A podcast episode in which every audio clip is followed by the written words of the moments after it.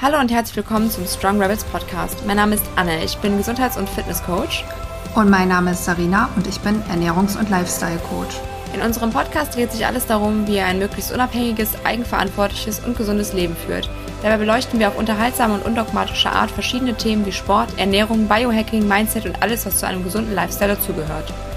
Als kleine Information vorab möchten wir euch mitgeben, dass unser Podcast keinen Arztbesuch ersetzt. Alles, was hier angesprochen wird, dient daher lediglich der Wissensvermittlung. Und jetzt habt viel Spaß bei der heutigen Folge. Werbung! Unser heutiger Werbepartner ist Everydays. Bei Everydays findet ihr Nahrungsergänzungsmittel, die euch dabei unterstützen, euren Alltag so gesund wie möglich zu gestalten. Mit kleinen Alltagshelfern, die sich nahtlos in euren Lebensstil einfügen lassen. Allem voran möchten wir euch gerne unsere zwei absoluten Lieblingsprodukte vorstellen, Smart Protein und Recover. Leider fehlt vielen Menschen häufig hochwertiges Protein in der Ernährung. Außerdem führen viele Lifestyle-Faktoren und auch Erkrankungen dazu, dass unser Bedarf an Aminosäuren, das sind die Bausteine von Protein, erhöht ist. Mit Smart Protein erhaltet ihr alle essentiellen Aminosäuren in reinster Form als Presslinge, ohne Zusatzstoffe und ohne Kapselhülle. Recover bietet euch in stressigen Zeiten nach einem harten Training oder Krankheit wertvolle Nährstoffe und Aminosäuren wie L-Glutamin, Glycin, Zink und Magnesium, die eure Regeneration verkürzen. Gesüßt ist Recover mit Stevia, ein gut verträglicher Süßstoff, der zudem euren Blutzucker nicht in die Höhe schießen lässt. Und das Beste, es schmeckt lecker nach Zitrone. Unser Tipp, mixt ein Liter Wasser mit einem Sachet Recover, gebt den Saft einer Zitrone und eine gute Prise Steinsalz hinzu, der ideale Post-Workout-Drink. Mit dem Code StrongRebels spart ihr auf eure Bestellung 10%. Wenn ihr das Regenerationsbundle mit unserem Code bestellt, in dem sowohl Smart Protein als auch Recover enthalten sind, spart ihr sogar mehr als 20%. Werbung Ende. Heute haben wir Jennifer Goodwald im Podcast zu Gast. Sie ist Online-Fitness-Coach mit Spezialisierung auf die Physiologie der Frau. Sie berät bei menstruellen Beschwerden und unterstützt ambitionierte Frauen, im Kraftsport durchzustarten, ohne auf lange Sicht in gesundheitlichen Aspekten kompensieren zu müssen. Sie hat ihren Bachelor in Sport und Ernährung und einen Master in Medizin, Ernährung und hormoneller Gesundheit bei Frauen. Heute sprechen wir mit ihr darüber, ob Frauen anders trainieren sollten als Männer, wie der weibliche Zyklus funktioniert und wie weit die Forschung ist, wenn es um das Thema Krafttraining für Frauen geht. Herzlich willkommen, Jenny. Schön, dass du da bist. Bevor wir ins Thema reingehen, eine Frage vorweg. Wie bist du heute in den Tag gestartet? Hast du eine Morgenroutine? Gute Frage, weil ich habe tatsächlich keine Routine. Ich gehöre wirklich zu den Menschen, die aufstehen. Also was ich mache, ist jeden Morgen Temperatur messen, mhm. ne, so zum ja. Thema Zyklus-Tracking. Was ich auch mache im Sommer vor allem ist Sungazing. Äh, mhm. geht jetzt gerade nicht, weil die Sonne einfach super spät aufgeht und mhm. ich einfach vorher raus muss. Ähm, sonst eine Runde spazieren gehen, Supplements nehmen und let's go. Also ich bin da relativ straight into the day. Manchmal, aber das mache ich auch erst im Sommer, ähm, nehme ich Unterricht bei meinem Yoga-Lehrer in Indonesien online, aber das ist auch nicht so wirklich eine Routine. Also wie gesagt, ich mache immer so, wie es mir gerade gut geht. Sehr genau. cool. Zum Thema Temperaturmessen quatschen wir wahrscheinlich gleich nochmal drüber, würde ich sagen, oder? Weil ich glaube, das ist mit ja. ja was sehr, sehr, sehr Interessantes. Sehr das interessiert mich auch. Aber vielleicht nimmst du uns zuerst jetzt nochmal mit, dass unsere Zuhörer dich ein bisschen besser kennenlernen auf deine Reise. Also welchen Impuls hat die Jenny aus der Vergangenheit gehabt, die dich jetzt dazu gebracht hat, wie du jetzt arbeitest, was du machst, was deine Vision ist? Mhm.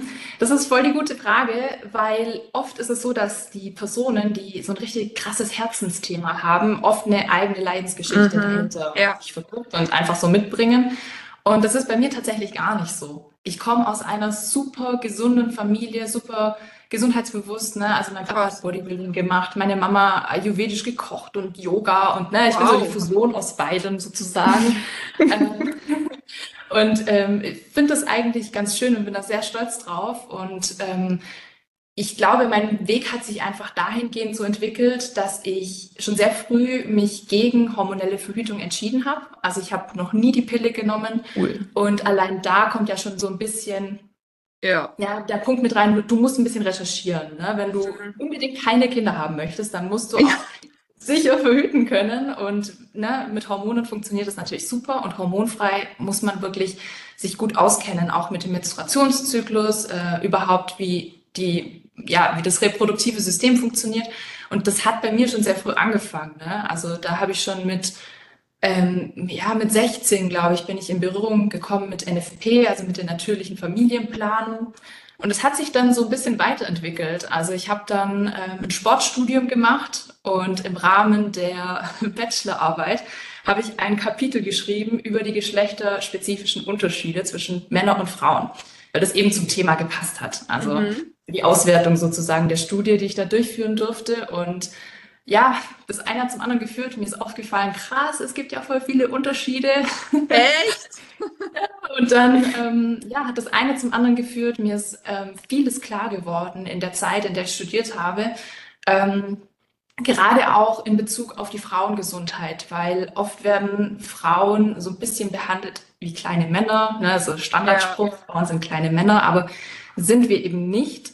Und dadurch, dass wir in der Wissenschaft auch noch eine ganz große Gender Research Gap haben und generell auch eine Gender Gap, ist es was, wo wir die Wissenslücke auch aufarbeiten müssen. Wir haben nicht viel Wissen und dadurch, dass eben gerade in der Forschung und auch in, ich sag mal, akademischen Positionen wenige Frauen tätig sind oder ja, weniger Frauen arbeiten als mhm. Männer, ist das Interesse auch daran geknüpft meistens. Ne? Weil Frauen interessieren sich vielleicht mehr für Frauen. Frauen, ja.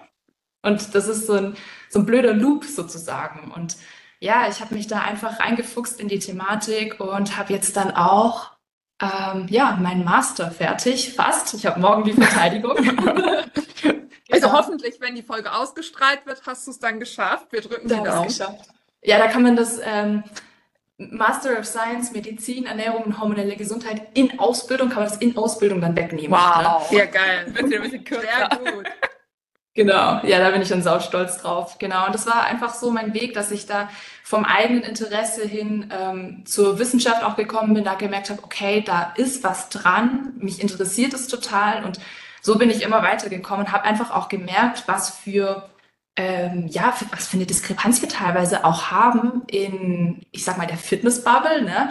So dieses, nur die Harten kommen in den Garten, aber dann haben die Mädels alle ihre Periode nicht mehr. Das, da passt doch irgendwas zusammen. Also da dachte ich mir auch, also irgendwie, und mir ist es einfach eine Herzensangelegenheit, dass wirklich jede Frau ihren Körper so gut kennt und auch sich für ihre Gesundheit einsetzt, mhm. ähm, dass sie damit auch langfristig performen kann. Weil voll oft ist es so, dass es halt entweder Performance oder entweder Gesundheit ist. Und irgendwie mhm. wollen wir das ja auch zusammenbringen. Ja, das ist ja, ja oft so ein Thema im Sport. Ja, super spannend. Das heißt, im Endeffekt ist es so, dass einfach dieser, diese Aussage, dass wir Frauen eigentlich genauso trainieren können wie Männer, dem geschuldet ist, dass einfach der Research dann noch fehlt, dass einfach zu wenig einfach die äh, Frauen in den äh, ganzen Studien berücksichtigt wurden und dadurch dann einfach dann angenommen wurde, ja, dann ist das einfach für die auch so. Ne, kann man so. Genau. Und die ähm, Studienlage entwickelt sich aber weiter und es wird, denke ich, hoffentlich auch zunehmend mehr, ähm, wie nennt man das, geresearched, ge geresearched, ja. ja, genau, könnt ihr mal schauen. Ähm, sechs Prozent der Bewegungs- und Sportwissenschaften wurden an Frauen gemacht. Also Ach, nur sechs Prozent.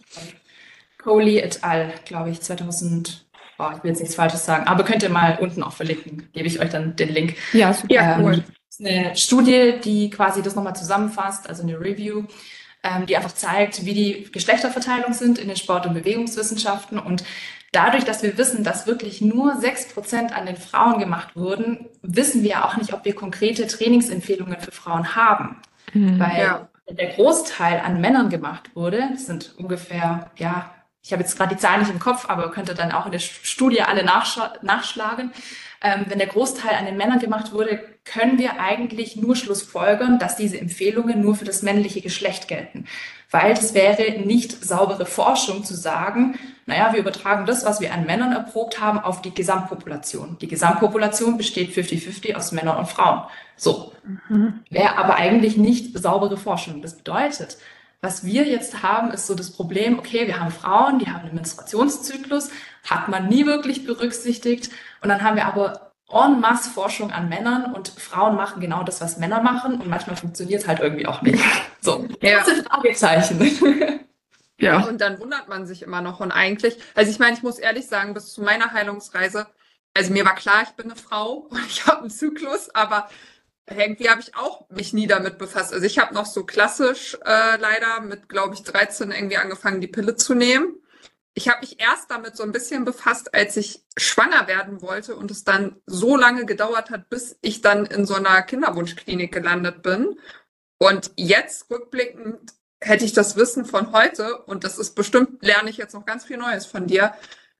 Also es ist eigentlich auch so traurig, dass Frauen, Mädchen, wie auch immer, überhaupt nicht lernen, selber mit ihrem Körper umzugehen. Jetzt auch neben dem Sport, so fürs ganze Leben, ne? zu wissen, wie, wie gehe ich eigentlich mit mir selber um. Ja, wir werden ja eigentlich eher so zu kleinen Maschinen erzogen. Ne? Und gerade die Pille begünstigt das ja auch, dass du einfach komplett irgendwo ja. emotionslos bist. Das ähm, ist auch immer sehr schön. Also das ähm, gibt es bei vielen ja, dass du, wenn du die Pille absetzt, viele sich von ihrem Partner trennen, weil ähm, du im Endeffekt diesen Brain Fog nicht mehr hast und andere Geruchswahrnehmungen hast und alles. Ja, es ist echt so.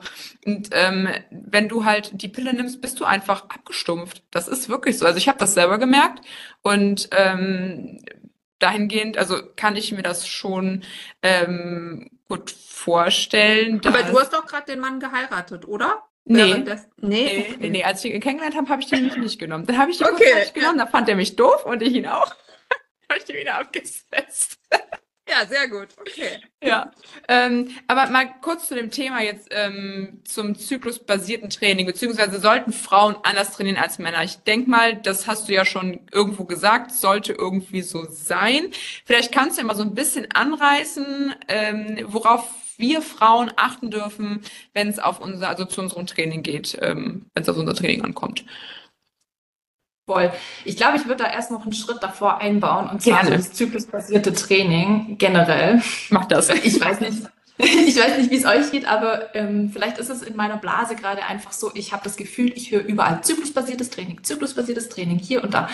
Und ähm, ich weiß nicht, wenn man das auch in Google eingibt, man findet unfassbar viele Blogbeiträge zum Thema zyklusbasiertes Training und da stellen sich mir manchmal auch die Nackenhaare auf, was für Empfehlungen ich da zu lesen bekomme, weil ich mir so denke, okay, auf was für einer Datenlage resultieren diese Empfehlungen? Weil wir haben keine. Wir haben einfach keine Datenlage. Darf ich fluchen?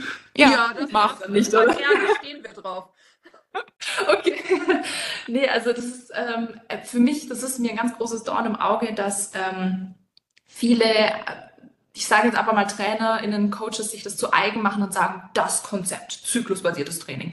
Der Welt ist es so, dass wir da noch nicht wirklich viel drüber wissen, dass aber vereinzelt Studien gemacht wurden an Frauen zum Beispiel im Vergleich, ähm, ja, zum Beispiel die Follikelphase im Vergleich zur Lutealphase. Ähm, Follikelphase ist quasi die Phase, die mit der Menstruation beginnt. Das heißt, der erste Tag der Blutung ist der Start der Follikelphase. Auch wenn die Blutung schon stattfindet, bauen sich oder wachsen die Follikel ran und werden größer. Die Eibläschen, die springen ja dann, also beziehungsweise ein Eibläschen mhm. springt dann beim Eisprung in der Regel und dann startet die Lutealphase. Also der Eisprung trennt die Follikelphase von der Lutealphase. So. Und wenn wir uns das, ähm, ja, ich sag mal, hormonell gesehen betrachten, wissen wir, dass in der Follikelphase vor allem das Hormon Östrogen dominant ist. Dominant, was meine ich damit, ist jetzt nicht so, dass wir nur Östrogen haben, aber vor allem. Also man kann sagen, da ist es das Hormon, was sehr relevant ist, weil das Hormon Östrogen sorgt auch dafür, dass die Follikel weiter wachsen, beziehungsweise die Follikel werden auch zu einer ja, temporären Hormondröse und produzieren selbst ähm, Östrogen.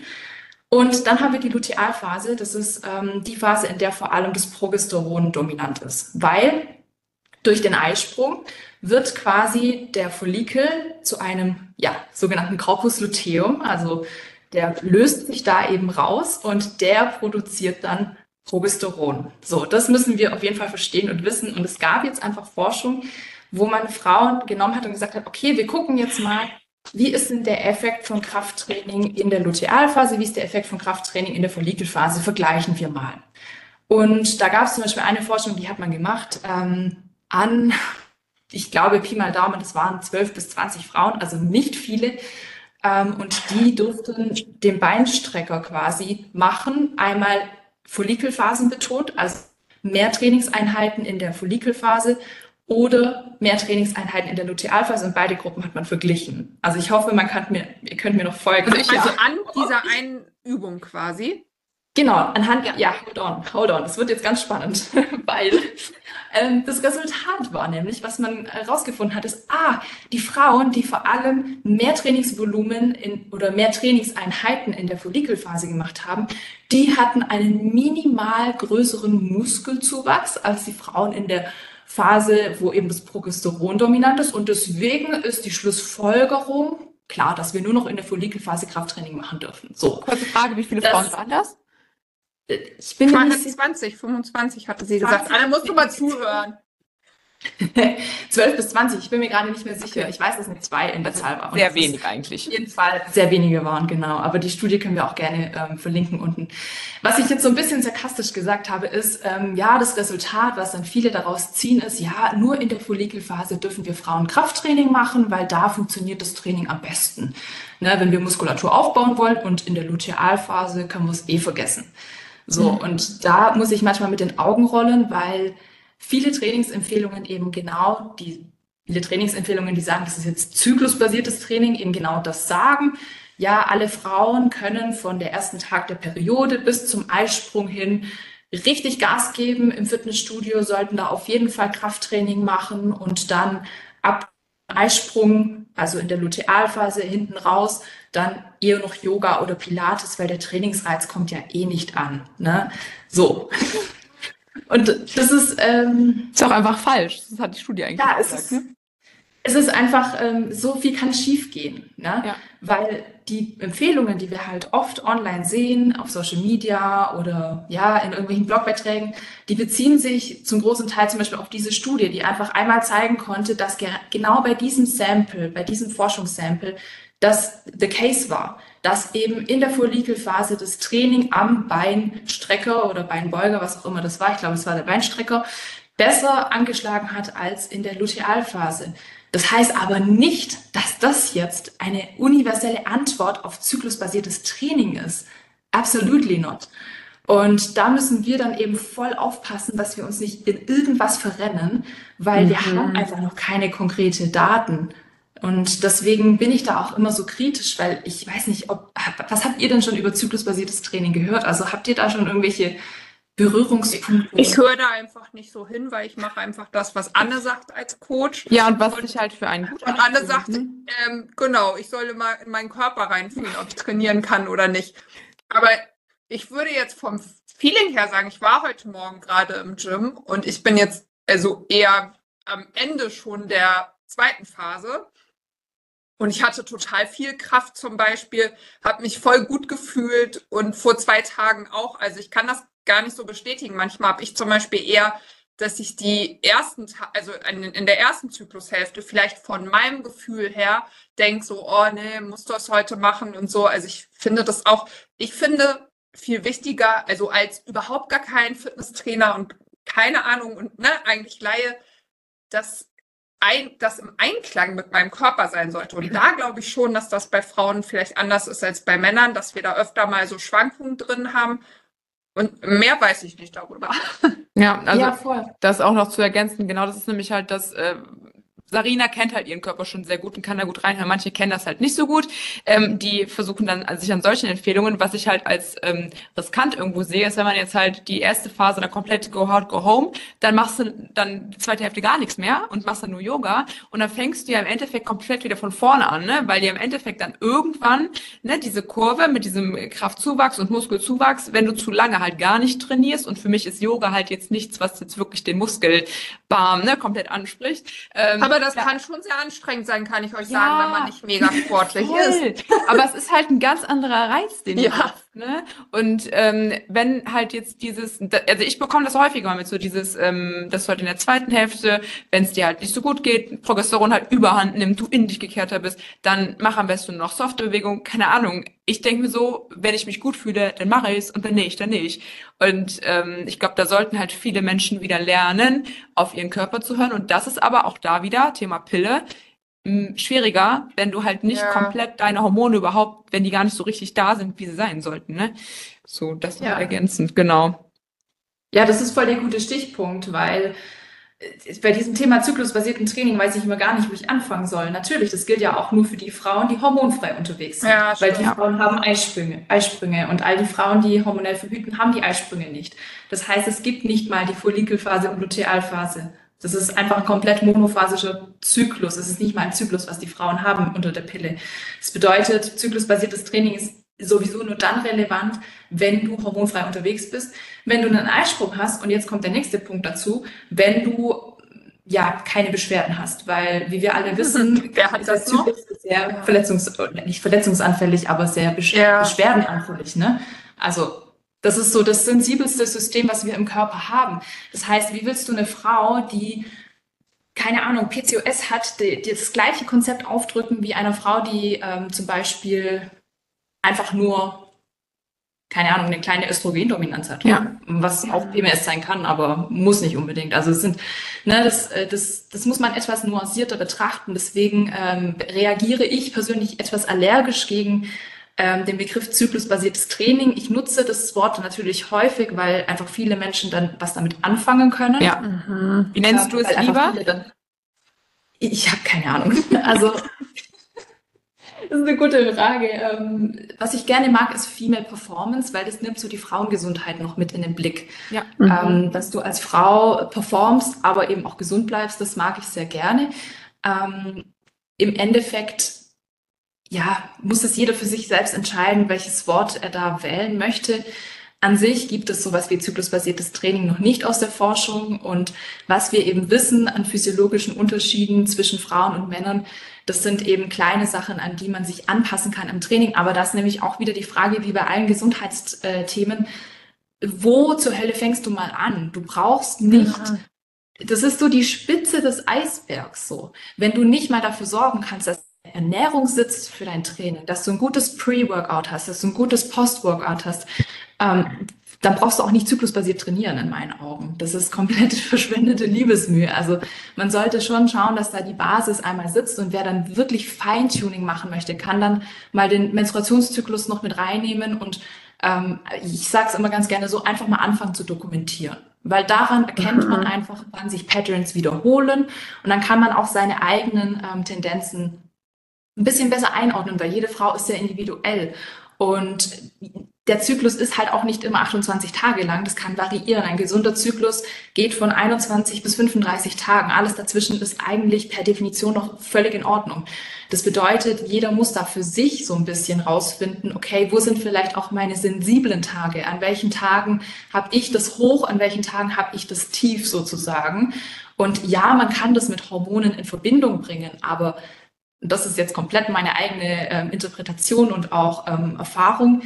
Ähm, meistens liegt es daran, dass andere Rahmenfaktoren nicht stimmen. Das ist in den seltensten Fällen ein hormonelles Problem, sondern eher ein Problem von Undersleeping, Undereating, Underregeneration, also all diese Punkte, die dafür sorgen, dass wir überhaupt ein gutes Training haben. Mhm. Und das vergessen eben viele. Und bei den meisten ist es eben so, dass es gerade in der zweiten Zyklusphase, also in der Lutealphase, häufiger auftritt, weil da der Körper sowieso schon einen höheren Stresspegel hat. Das ist Cortisol eh noch ein bisschen höher. Wir sind generell etwas gereizter. Mit Serotonin hängt auch das Östrogen zusammen. Und was passiert mit dem Östrogen in der zweiten Zyklusphase? Das geht wieder ein bisschen runter. Ne? Das heißt, ja. Serotonin geht runter, Motivation geht runter, Selbstbewusstsein geht runter und das Training fühlt sich scheiße an. So, und wenn man das einmal verstanden hat, nicht immer, das ist genau der Punkt. Weil ich, ich bin jetzt schon, ich glaube, ich bin jetzt schon so gut eingestellt auf alles und so gut kann ich in mich hineinhören, dass ich das schon geschafft ja. habe, irgendwie. Genau, und da brauchst du jetzt auch nicht von außen irgendeinen Trainer oder eine Trainerin, die sagt, so, jetzt haben wir Zyklustag ähm, 20 und du machst heute mm. dies, dieses Workout und morgen machst du das Workout. Das ist total am Ziel vorbeigeschossen. So, wo kommen wir denn da hin? Manchmal frage ich mich halt auch echt, wo sind wir falsch abgebogen? Weil wir leben in einer Gesellschaft, ähm, die ständig am Perfektionieren ist, ja. aber oftmals an der falschen Stelle. Ne? Oftmals ja. nicht da, wo wir es eigentlich bräuchten. Und genau das Gleiche ist halt auch so Menstruationszyklus im Sport. Das einzige Wichtige, was wir mit dem Menstruationszyklus im Sport haben wollen, ist, dass der Zyklus überhaupt da ist und dass er verdammt nochmal gesund ist. Allein ja, ist schmerzfrei auch, ne? Grundlage. Ja. Ne? Aber ich glaube, also, viele wissen gar nicht so viel darüber. Ich musste letztens sogar bei unserer Heilpraktikerin feststellen, wir haben meine Hormonwerte genommen, weil das war so eins der letzten Sachen, die auch nochmal ausstanden. Und dann war mein Testosteron erhöht. Es ist ja auch immer ein bisschen die Frage, ne? Es war ein Speicheltest, wie aussagekräftig ist am Ende alles und so. Aber auf jeden Fall war ihre erste Schlussfolgerung, das kommt bestimmt, weil du jetzt immer so viel Krafttraining machst. Ähm, ja, gut. Also dafür muss selbst ich jetzt kein absoluter Profi sein auf dem Hormongebiet, dass ich mir zumindest, außer du belehrst mich jetzt gleich eines Besseren, nicht vorstellen kann, dass ich auf einmal durch Krafttraining äh, zwei, dreimal die Woche wohlgemerkt massiv durch die Ge Decke gehende Testosteronwerte habe. Ja, das ist halt die Frage, was war denn davor? Das ist ja eigentlich immer mit allen Gesundheitsfragen so, ne? Ja. Ja. Also das ist äh, genau der Punkt das ist auch wieder Referenzbereiche. Da seid ihr doch die Expertinnen dafür, ne? Ja. Jeder Mensch ist in dem Sinne auch wieder individuell und jeder hat seinen eigenen Referenzbereich. Und je mehr Daten man sammelt, desto besser ist es. Und genauso ist es auch für das, ich sage jetzt mal in Anführungsstrichen, zyklusbasierte Training. Ähm, wenn du wirklich deinen Menstruationszyklus verstehen willst, dann musst du ihn auch erst dokumentieren. Und da fängt es schon an, weil viele Frauen haben eine Blutung, aber wissen nicht mal, ob sie Eisprünge haben. So, Frage, wie finden wir das raus? Die einzige Möglichkeit, wie wir das rausfinden können, ist eine konstante Progesteronmessung. Hat aber nicht jeder die Ressourcen äh, und auch nicht Bock drauf, sich täglich da Progesteron im Speichel abnehmen zu lassen. Äh, ist voll kostenintensiv. Es gibt Tools, die das machen. Ähm, okay. Aber ist in meinen Augen nicht unbedingt ja, das beste Tool der Wahl. Was wir aber trotzdem wissen, ist, Progesteron geht mit einer Erhöhung ähm, einher. Das heißt, Progesteron ist ein wärmeinduzierendes Hormon. Wenn wir viel Progesteron haben, dann steigt die Körpertemperatur. So, wenn ah, wir jetzt jeden Morgen, genau. Und jetzt ist nämlich der Bogen eigentlich auch wieder zu meiner Morgenroutine da. Ja, genau. Sehr gut. Wenn wir morgens nach dem Aufstehen die Körpertemperatur messen, dann können wir das feststellen, ob die irgendwann mal steigt oder ob die so bleibt, wie sie jetzt gerade ist. Wichtig ist, dass man das morgens macht, weil Cortisol ist der Gegenspieler von Melatonin. Melatonin sorgt dafür, dass die Körpertemperatur über Nacht etwas abgesenkt wird und Cortisol ist quasi das Hormon, was dafür sorgt, dass der Körper in Aktivität kommt, ähm, der Puls schneller wird, ne, dass wir aktiv werden und dass auch die Körpertemperatur hochkommt. Und optimalerweise machen wir das dann so, dass wir direkt nach dem Aufwachen morgens das Thermometer reinstecken und uns dann diesen Wert notieren. Kann man Zyklusblätter sich aus dem Internet rausholen. Da gibt's ähm, en masse Blätter. Oder Apps, ne? Also ich habe eine App, da kann man das mit Sicherheit auch eintragen. Die ist sogar kostenlos PC halt oder P.C. Da track ich halt immer meine, meine Periode auf jeden Fall. Und ich wollte das mit dem Thermometer, wobei man da aufpassen muss, nicht das Fieberthermometer nehmen, das muss genauer sein. Vielleicht hast du nachher noch eine Empfehlung dafür. Ah, das ist gut, dass du es sagst. Also ich track das ja mit dem Oura-Ring und deshalb weiß ich auch, dass bei mir es wirklich so ist, an einem Tag, wo ich den Eisprung, ich spüre mittlerweile auch so ich auch. zwei Tage um den Eisprung, andere, so Veränderungen. Ne? Manchmal habe ich ein bisschen leichte Rückenschmerzen oder sowas und äh, dass die Temperatur dann oft auch 0,4 oder so ansteigt. Aber ich habe letztens wollte ich mal wissen, weil ich irgendwo gehört habe, dass wenn man ja was mit der Schilddrüse hat, irgendwie seine Normaltemperatur so weit unten ist. Und das habe ich versucht mit dem normalen Thermometer. Gut, dass du es sagst, dass das nicht richtig ist. Okay, warte, fangen wir mal ganz vorne an. Ähm, äh, hast du eine Schilddrüsenunterfunktion? Ja. Okay, dann ist es so, dass deine Temperatur etwas niedriger sein kann, ja. Aber durch das Progesteron siehst du den Anstieg trotzdem. So, ähm, das kann sein, dass die Temperatur, also ich habe schon gesehen, dass die unter 36 Grad bei manchen Leuten auch fällt. Ähm, das ist schon sehr niedrig. Also ja, es unter 36, zumindest wenn ich mit einem normalen ja. Thermometer messe. Ne? Ja, genau. Äh, das Thermometer ähm, ist eigentlich gar nicht so wichtig, was für eins du nimmst. Du brauchst aber eins, das mindestens drei Minuten misst. Wir haben da vom äh, Regelwerk Sensi oder ja, ich kann, das können wir eigentlich auch alles unten verlinken. Ja. Wir haben so viele Ressourcen in dieser Folge. Zwei ähm, Studien, Thermometer. genau. Ähm, wir haben von NFP Sensiplan, äh, da gibt es ein Regelwerk ähm, von der Arbeitsgruppe mhm. NFP. Und das äh, basiert auf einer Langzeitstudie. Also das ist die natürliche Familienplanung basierend auf der symptothermalen Methode. Das bedeutet, wir haben ein Symptom und wir haben die ähm, also symptothermal Temperatur. Und die zwei Parameter beobachtet man, um die Fruchtbarkeit der Frau zu bestimmen. Und äh, in diesem Regelwerk steht eben dran, äh, drin, dass wir mindestens drei Minuten messen müssen, um einfach einen guten, ähm, ja, nicht störanfälligen Wert zu bekommen. Und dann müssen wir eben auch verstehen, welche Werte denn auch ja, gestört sein könnten durch zum Beispiel schlechten Schlaf, durch Alkohol, durch andere Einflussfaktoren, zum Beispiel Unverträglichkeiten von Nahrungsergänzungsmitteln, können auch dafür sorgen, ne, dass der Körper mehr Cortisol produziert und dementsprechend auch die Temperatur etwas höher ist und dann gestört ist. Also da müssen wir halt auch ein bisschen lernen, wie wir das einordnen können, wenn wir das dokumentieren.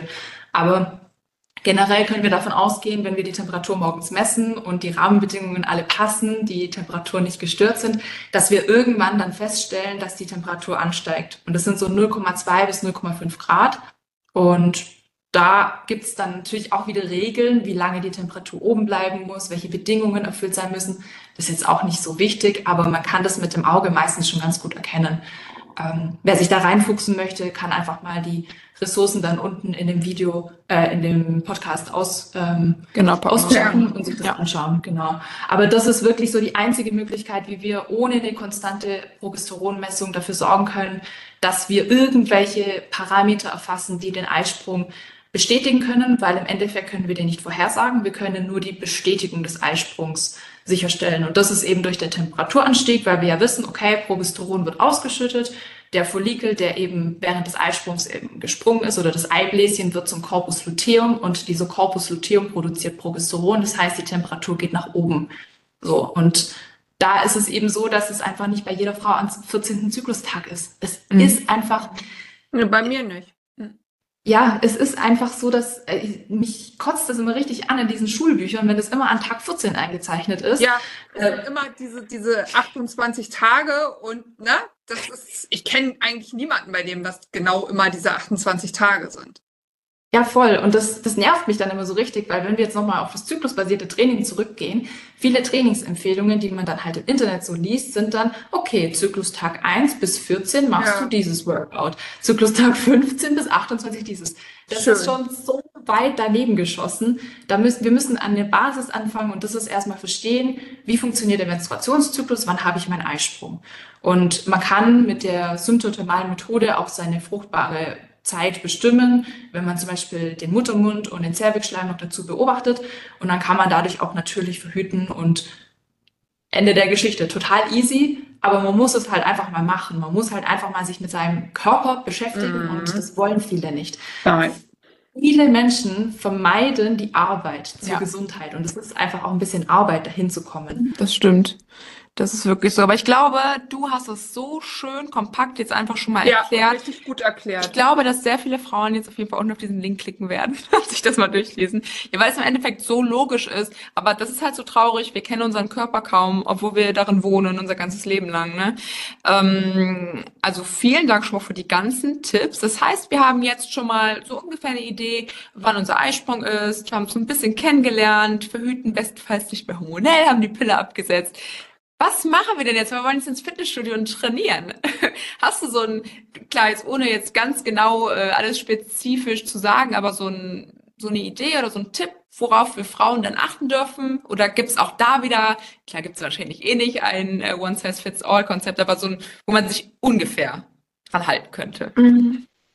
Ja, ich würde sagen, das kommt äh, ganz darauf an, was dein Ziel ist. Weil Hypertrophietraining ist auch, also Gut, es gibt Überschneidungen, aber ist, ne? muss dran denken, okay. das weiß nicht jeder, was das Wort jetzt wieder bedeutet. Das darf ich in dieser Folge als Laie dann mal anmerken, wenn ihr mit Fachwörtern um euch greift. Wenn die Muskeln Sorry. größer werden sollen. Genau, ich dachte, das hat die Anne vielleicht schon äh, des Öfteren das erwähnt. Stimmt, aber ich weiß ja auch da, meinst du, die Leute merken sich das immer von einer Nehmen so ein Glossar mal auf. okay, ähm, was ich sagen wollte, Hypertrophietraining, also wenn der Muskelquerschnitt größer wird, äh, sieht im Kern ja doch sehr anders aus als Strength Training, also wenn du stärker werden möchtest, weil das ja eher eine neuronale Geschichte ist beim ähm, Strength Training als beim Hypertrophietraining. Und deswegen kommt es immer ganz drauf an, was dein Ziel ist. So. Und es kommt auch ganz drauf an, ähm, was dein, ich sage jetzt einfach mal Hintergrund ist. Ähm, Generell würde ich es aber so machen. Ähm, das ist auch meine Empfehlung für jede Frau, die einfach sich mit dem Thema auseinandersetzen möchte. Daten sammeln, sammeln, sammeln, sammeln und auswerten. Gucken, wann sind meine leistungsstarken Tage, wann sind meine leistungsschwache Tage, gibt es da irgendwelche Patterns, die ich immer wieder erkennen kann. Ich kann eine persönliche Geschichte erzählen und zwar, die lieben wir. Ich weiß nicht, wie spirituell ihr unterwegs seid, aber ja. für ja. mich, ähm, ja, okay. Dann äh, hau ich jetzt mal raus. Also die Periode wird ja, wenn man aus spiritueller Perspektive drauf schaut, immer als Prozess des äh, Neugeborenwerdens betrachtet. So dieses Anna ausleiten, der Körper reinigt sich selbst und ist ja das Event eigentlich so im Zyklus. Ähm, was ja. viele dann eben so sagen, ja, die Periode ist so krass, da müssen wir wirklich in die Ruhe kommen, einkehren. Und ich habe das eine Zeit lang für mich so ein bisschen übernommen und habe gesagt, okay, während der Periode trainiere ich einfach nicht. Aus Prinzip. Nicht, weil ich es nicht kann, sondern weil ich da meinem Körper irgendwie diese Ruhe mhm. schenken möchte, weil ich da in die, ja, das bewusste Bluten einfach gehen möchte. Und ich habe dann über den Sommer hinweg, äh, war ich in einem Fitnesscoaching für Powerlifting und da ähm, war das dann aber klar, dass ich trotzdem trainieren werde. Also da, da werde ich diese Regel dann brechen und dann habe ich auch trainiert während meiner Periode und festgestellt, scheiße Mann, ich bin da richtig stark. So, what happens? Ähm, und mein, meine ganze Weltanschauung ist da so ein bisschen zusammengefallen, weil aus dieser spirituellen Perspektive dachte ich so, ja, ich muss da so ein bisschen easygoing machen, ne? Vielleicht auch Termine absagen, so wie man sich das von außen immer gerne so einreden lässt. Ja, wenn mhm. du blutest, da musst du wirklich bei dir sein. Und ich habe da wirklich darauf geachtet, dass ich die ersten zwei, drei Tage ähm, das richtig für mich nutze. So, habe dann nie Trainings gemacht und habe dann in dem Coaching festgestellt, ja, damn, eigentlich sind die Trainings richtig nice während der während der Periode. Und äh, ich bin auch richtig stark. Also da, da sind schon einige PRs aufgestellt worden. Und das hat mich selber auch so ein bisschen ins Umdenken gebracht, weil mir dann aufgefallen ist, ich habe nie wirklich auf meinen Körper gehört. Und das ist genau mhm. das, was ich allen Frauen mitgeben möchte. Wenn ihr den Zyklus berücksichtigen möchtet, dann dokumentiert den mal und verarscht euch bitte nicht selber. Weil mhm. oft ist es so, dass man liest, im, ne, ich, sonst irgendwo, in irgendwelchen, in populärwissenschaftlichen Büchern sogar steht es drin, in der Lutealphase sind Frauen weniger leistungsstark. Und da kann es sein, dass sie ja im Fitnessstudio nicht mehr so stark sind und nicht mehr so motiviert sind. Und oft übernimmt man sich das, für sich selbst das und denkt mhm. so, ja, das muss bei mir ja auch so ja. sein. Und wenn dann andere ist es irgendwann so, ne? Haben, ja. Ne? Genau, das ist so was Psychologisches. Ich kann mir das nicht genau erklären, aber oft übernimmt man, das ist ja auch was Soziokulturelles. Warum sonst haben wir in der westlichen Welt PMS und im Osten haben wir das nicht? I'm sorry, aber große Fragezeichen an dieser Stelle auch wieder. Mhm. ähm. Es wird ja auch immer so gesagt, ne, vom, von einer Generation zur nächsten. Irgendwie, wenn mhm. ich das schon bei meiner Tochter und ihren Freundinnen höre, ja, das gehört dazu. Dann hast du Kopfschmerzen, ja. hast du Bauchschmerzen, du kriegst deine Tage, musst du Kopfschmerztablette nehmen und so. Da, da, keine Ahnung, da hat die erste noch gar nichts gehabt, ne? Und dann, mh. Ja, voll. Und du, du übernimmst es so ein bisschen für dich selber. Und deswegen wirklich mein, mein Tipp an alle da draußen. Verarscht euch nicht selber, seid ehrlich zu euch, dokumentiert es und schaut euch das, was ihr aufgeschrieben habt, schaut es euch ganz neutral an. Und dann werdet ihr mhm. für euch auch rausfinden, wann ihr mehr Volumen im Training machen könnt, wann ihr vielleicht die Intensität reduzieren wollt. Das ist dann eine logische Konsequenz daraus. Man kann kein One-Size-Fits-All-Konzept auf alle draufklatschen. Das Wichtige ist, dass man erstmal sich selbst versteht. Ähm, das wollen die Leute aber nicht hören. Das ist ja auch so anstrengend wieder, weil das ist ja dann wieder keine ja, Anleitung. Es ist super anstrengend, weil du musst dich halt jeden Tag hinsetzen. So, du brauchst jeden Tag mindestens fünf Minuten. Ja, doch mindestens fünf Minuten, weil du musst drei Minuten deine Temperatur messen, zwei Minuten lang aufschreiben, wie du dich gefühlt hast. Und ähm, das wollen viele Leute halt nicht. Und das verstehe ich, aber das gehört dazu und das ähm, muss gemacht werden, um da wirklich näher an sich ranzukommen, sich besser zu verstehen, den eigenen Menstruationszyklus zu verstehen. Genau. Also das ist wirklich so, ich weiß, das ist voll der flache Tipp. Ähm, nee, aber es ist ja auch eigentlich ja. total wichtig. Und das äh, wollte ich jetzt nämlich gerade nochmal zusammenfassen an alle, die jetzt zuhören und sich jetzt erhofft haben, dass sie jetzt eine Anleitung bekommen, die wir noch als PDF-Dokument vielleicht unten anhängen, wie der Trainingsplan auszusehen hat. nee, nee, nee. Ihr sollt selber ja. euer Boss werden ähm, und selber verstehen, was in eurem Körper vorgeht und einfach beobachten und dann im Endeffekt schauen, okay, was passt für mich? Und das Training, ihr wisst genau. ja, hartes Krafttraining, worauf es ankommt. Da haben wir auch schon mal in einer anderen Folge drüber gesprochen. Wenn euer Ziel ist, halt Muskeln aufzubauen, dann gibt's halt eine bestimmte Range, die ihr einfach fahren könnt und solltet einfach irgendwie schon ein bisschen an eure Grenzen kommen, euch aber auch nicht komplett überlasten. Und wenn ihr das dann einfach auf euren Körper hörend tut, mal ein bisschen weniger Volumen macht, wenn ihr halt einfach merkt, okay, mir geht's nicht so, egal ob ihr blutet oder nicht, egal ob ihr in der ersten oder zweiten Phase seid, weil auch nicht nur ähm, unser Zyklus halt darauf einspielt, ob wir uns fit fühlen oder nicht, dann kann es sein, dass es euch irgendwann besser geht und dass ihr vielleicht auch mehr ähm, Fortschritte macht im Training und Veränderungen seht, weil ihr euch nicht mehr so unter Druck setzt, weil Fitness-Influencer XY sagt, ihr müsst einen Figure-Split machen und das ja. durchgehend und immer mehr und immer mehr. Wo ich mich manchmal auch so frage, wann sollen wir eigentlich aufhören, Gewicht ähm, zu erhöhen? So, weißt du, weil wenn du immer nur Gewicht erhöhst, da reden ja auch voll viele gar nicht drüber, dass es irgendwann gar nicht mehr geht. Weil dann haben wir ja irgendwann als Frau auch eine Million Kilogramm auf unseren Schultern. Das geht ja eigentlich gar nicht. so, ne? Also dieses Thema ähm, Gewicht erhöhen, dass es halt nicht bis, ins, bis, bis ins Unermessliche geht. Und ja, genau. Und ansonsten glaube ich, kümmerst du dich ja auch um all diejenigen, die gerade in das ganze Thema so tief reintauchen möchten. Ne? Also da kann man sich ja auch an dich wenden, glaube ich, ne? Voll. Ich will jetzt nicht sagen, dass in meinem Online-Kurs eine Anleitung drin ist, weil das ist es tatsächlich nicht. Ich weiß, ich bin ganz schlecht in Werbung machen. Ähm, Kennen wir, wir auch. Ja, das ist wie bei uns. Also ist hier gut aufgehoben. nee, aber im Online-Kurs versteht ihr, dass ähm, also da, da lernt ihr das Hintergrundwissen. Also wer sich da wirklich für interessiert, kann sich den holen. Da lernt ihr alles über die geschlechterspezifischen Unterschiede und wie ihr das Ganze auf Lifestyle, Training und Ernährung übertragt. Weil das sind wirklich drei Schwerpunkte, die in meinen Augen für die Performance zählen. Also es ist halt einfach nicht nur das Training. Wir vergessen das oft, aber die Regeneration ist mindestens, wenn nicht noch mehr, noch, noch mehr wichtiger. Es war jetzt auch gut gedeutscht, aber sie ist noch wichtiger, so, ja. Noch wichtiger, genau ähm, um wirklich leistungsfähig zu sein. Ne? Also für mich sind das einfach mehrere Schwerpunkte. Ich glaube, das Beispiel ist vielleicht als Frau noch viel wichtiger, das mit der Regeneration und dem Lebensstil zu können. Also ich finde, wenn man denn im Gym ist, trainiert man ja im Prinzip an den gleichen Maschinen und ähnlich wie die Männer. Ne? Zumindest würde ich das so behaupten, wenn ich das so beobachte. Ja. Aber es macht, finde ich, den Unterschied, wie du halt dazwischen den Malen, wo du ins Gym gehst, mit dir und deinem Körper umgehst, ne? Und wie du ihn darauf vorbereitest. Denn ich glaube, wenn du ansonsten relativ ungesund lebst und ich, wenn ich schon immer rieche, wenn ich zurück in die Umkleide komme, womit diese Mädels sich alle eindieseln, ne? mit diesen mhm. ganzen Boah, ich weiß es nicht. Dann möchte ich am liebsten immer sagen, Kuckuck, mhm. ähm, das hier ne, ist auch nicht gut für deine Hormone und so.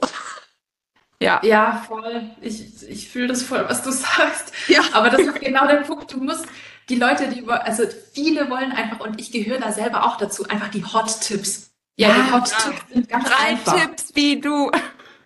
Okay, drei Tipps, wie du besser performst. Schlaf.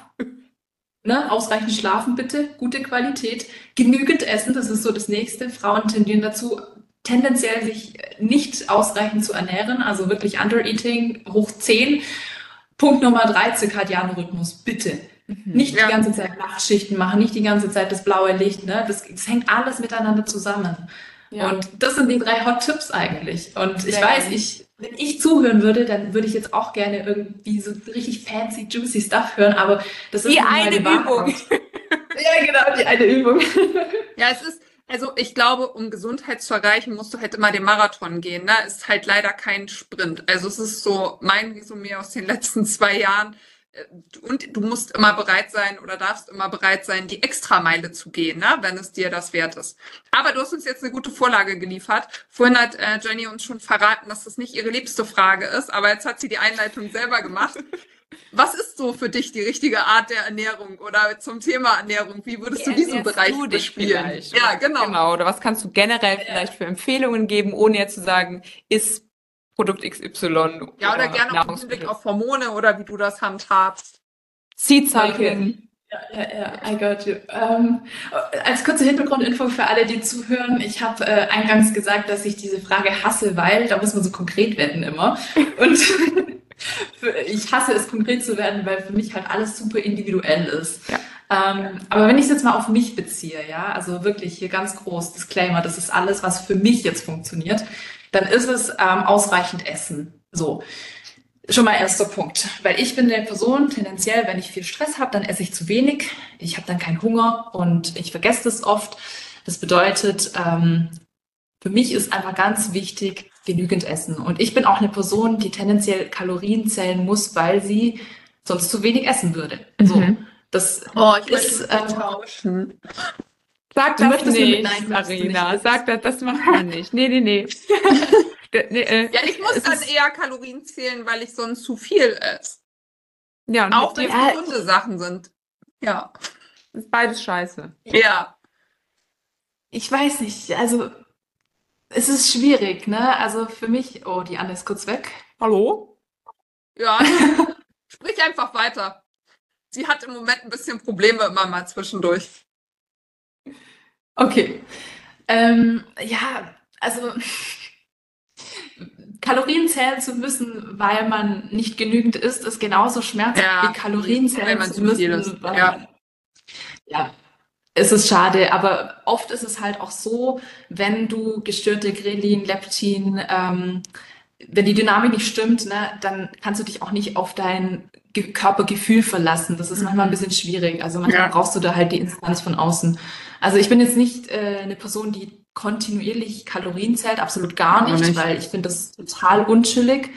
Aber ich mache das schon des Öfteren mal, dass ich sage, okay, jetzt noch mal drei Monate am Stück, dass ich hier noch mal so einen Ist-Zustand habe und mhm. dass ich da mhm. einfach den Überblick behalten kann, weil es ist einfach so, dass Frauen vor allem im Sport tendenziell unterschätzen, wie viel sie essen können.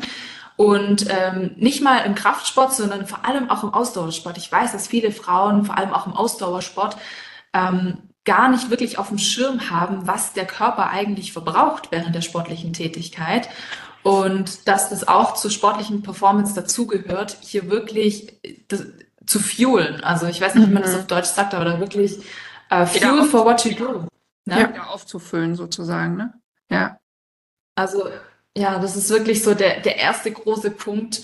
Und dann der zweite Punkt ist tatsächlich auch Thema Fette, ähm, um das Thema einfach ganz kurz anzureißen. Für Frauen sind Fette einfach essentiell. Bitte äh, scheut euch nicht davor und ähm, also wir brauchen Fette, das sind die Hormonvorläufe oder die Bausteine für Hormone und gerade an alle VeganerInnen da draußen, uh.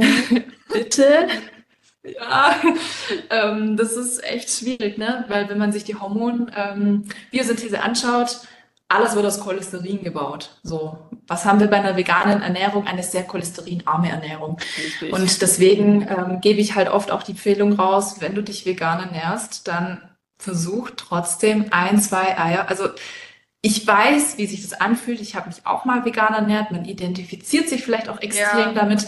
Aber das, die Gesundheit steht über allem. Ja. Und wenn es die Eier sind, in zwei Eier die Woche.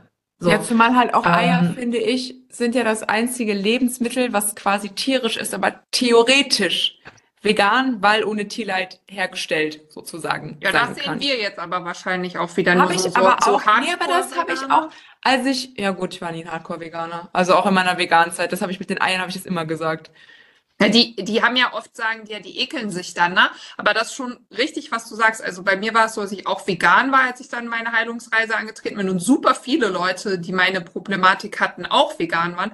Und jetzt im Gegenteil alle wieder super viel tierische Lebensmittel zu sich nehmen, weil sie es dann heilen konnten. Weil der Körper ganz klar gezeigt ja. hat, ne?